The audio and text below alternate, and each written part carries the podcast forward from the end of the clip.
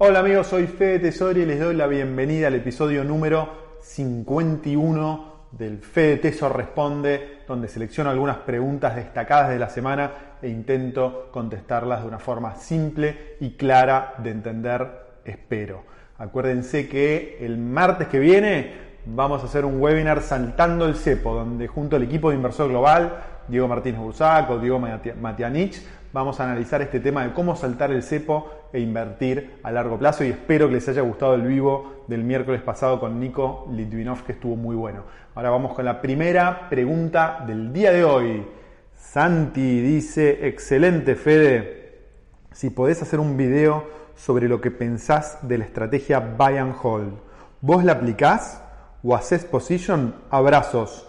Santi, a mí me gusta la estrategia buy and hold, sobre todo al momento de comprar acciones que te gustan, empresas que realmente te gustan los negocios y apostás al desarrollo de ese negocio a largo plazo. Con un porcentaje de mi cartera, yo apuesto a la estrategia buy and hold, es decir, compro acciones de esa empresa sin, la, sin el objetivo de venderlos ni en el corto ni en el mediano plazo. Te diría que lo voy a tener 20, 30 años, hasta que sea bien viejo, digamos, no voy a, no, no voy a querer venderlas nunca. Ejemplos, hace 10 años más o menos compré acciones de Amazon y de Apple que me ha ido muy bien y ha tenido subas, bajas. Muchas veces hay gente que dice Amazon está carísima, Apple está carísima.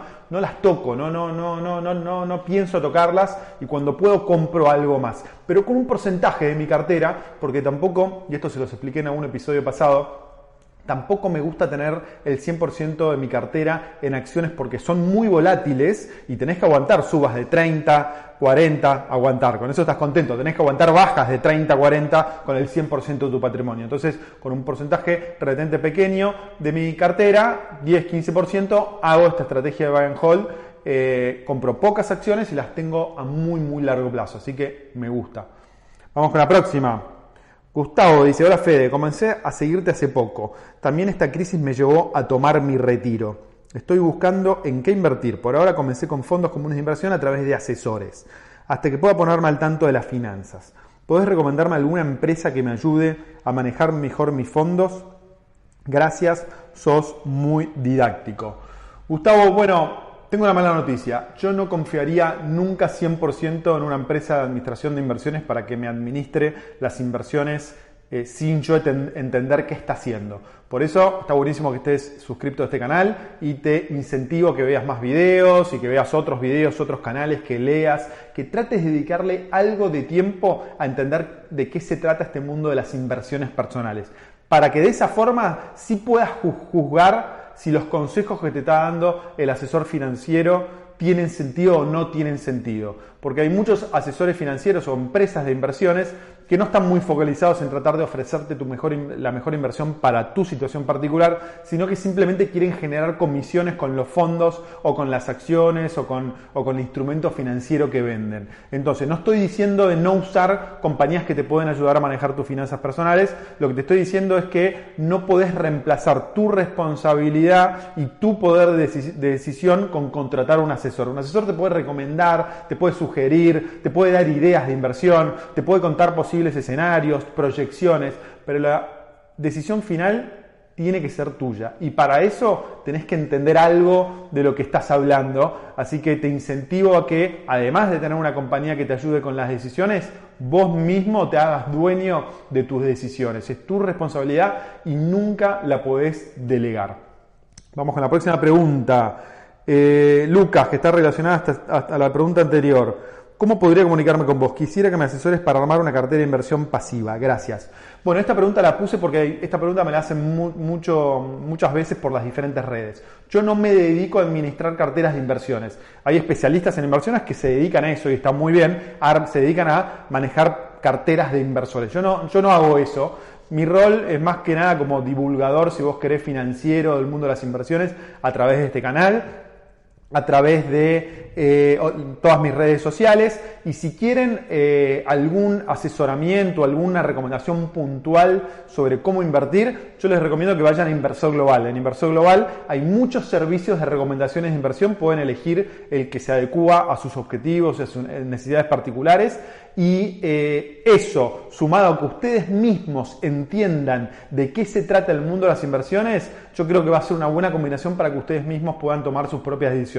Yo soy un gran fanático que cada uno de nosotros tenemos que tomar nuestras propias decisiones de inversión y que esto no es imposible. Sí, tenemos que tener asesores, personas que nos ayudan, escuchar diferentes opiniones, pero ni yo ni nadie tenemos que armarte la cartera de inversiones a vos.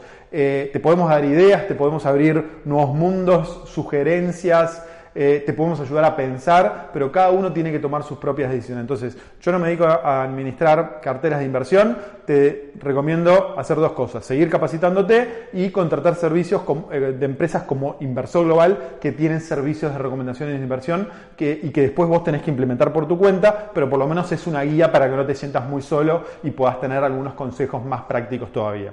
Vamos con la próxima pregunta. Cristian, interesante video Fede. Tengo dólares invertidos en fondos comunes de inversión en YOL y pensando en invertirlos en el ETF SPY a largo plazo, 17 años, para armar parte de un retiro. ¿Es momento de entrar o recomendás ir en partes? Gracias, saludo. Cristian, bueno, primero, espectacular que empieces a invertir a los 17 años. Es, es, es fantástico. Pensá la cantidad de tiempo que tenés por delante para armar una cartera de inversiones y que esa cartera de inversiones pueda beneficiarse del interés compuesto, ¿no? Eh, si sos constante, si sos perseverante y, te, y lográs controlar tu mente de tal forma de no retirar todo el dinero dentro de 10 años, es decir, cuando tengas, cuando tengas 27 o cuando tengas 37 y podés mantener tu dinero a pesar de las subas y bajas, vas a lograr un retiro soñado que muchísimo de nosotros nos costó mucho más.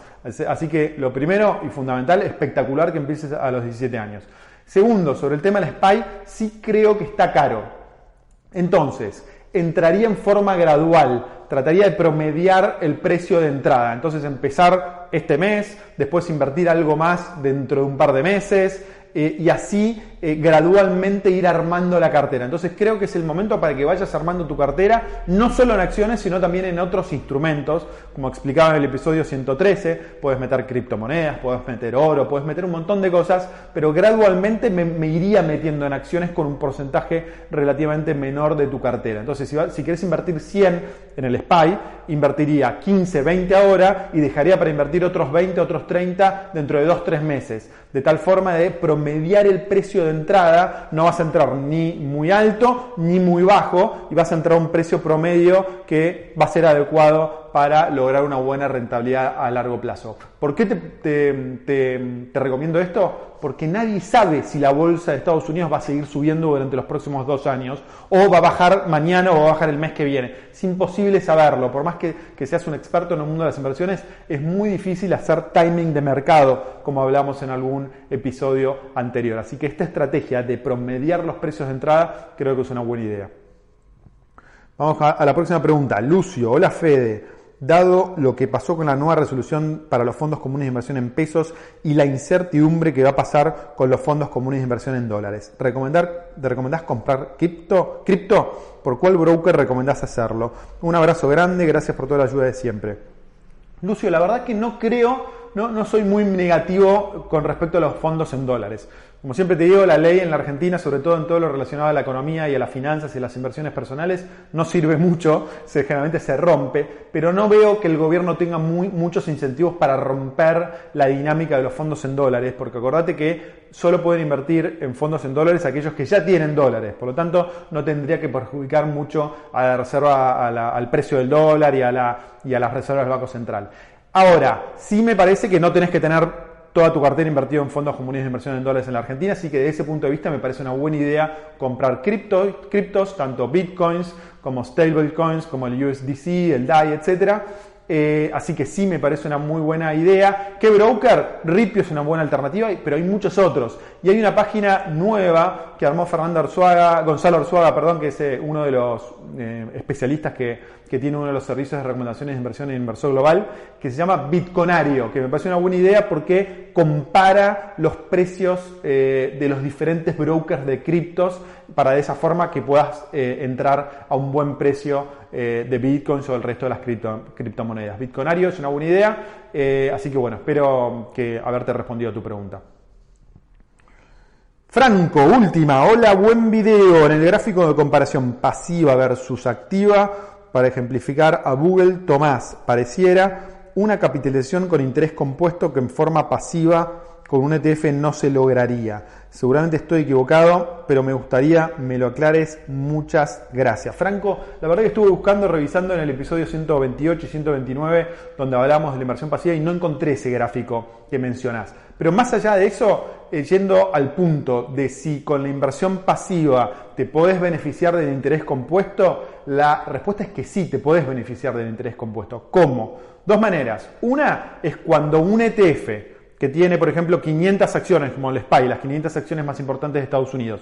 Algunas, varias de esas empresas pagan dividendos. Entonces, ¿qué es lo que hace el ETF? Compra más acciones con esos dividendos, más acciones de esa misma empresa. Entonces, eso es una forma que tenés de indirectamente beneficiarte del interés compuesto. Y la otra es cuando vos invertís en acciones, muchas veces con las ganancias de la, de la, de la propia empresa, la compañía no distribuye todos los dividendos, sino que invierte parte de esas ganancias en el mismo negocio de la compañía. Amazon, por ejemplo. Las ganancias que tiene muchas veces las, reinvierte en más tecnología, en más depósitos, en más infraestructura. Esa es una forma de lograr el interés compuesto dentro del propio negocio eh, de la compañía. Entonces lo que va a pasar ahí es que el precio de la acción va a subir exponencialmente en el tiempo si la mantenés. Eh, entonces, en la inversión pasiva también te beneficias del interés compuesto, por más que vos directamente no estés reinvirtiendo, sino que eso lo hace el ETF o la empresa por vos. Bueno, con esto cerramos. Acordate de suscribirte al canal si no lo hiciste. Poné los comentarios que quieras, preguntas que quieras, eh, experiencias personales y te espero el martes que viene a las 18 horas en vivo por el canal de YouTube para el webinar saltando el cepo con el equipo de Inversor Global. Te mando un abrazo grande, buen fin de semana y nos vemos pronto. Chau.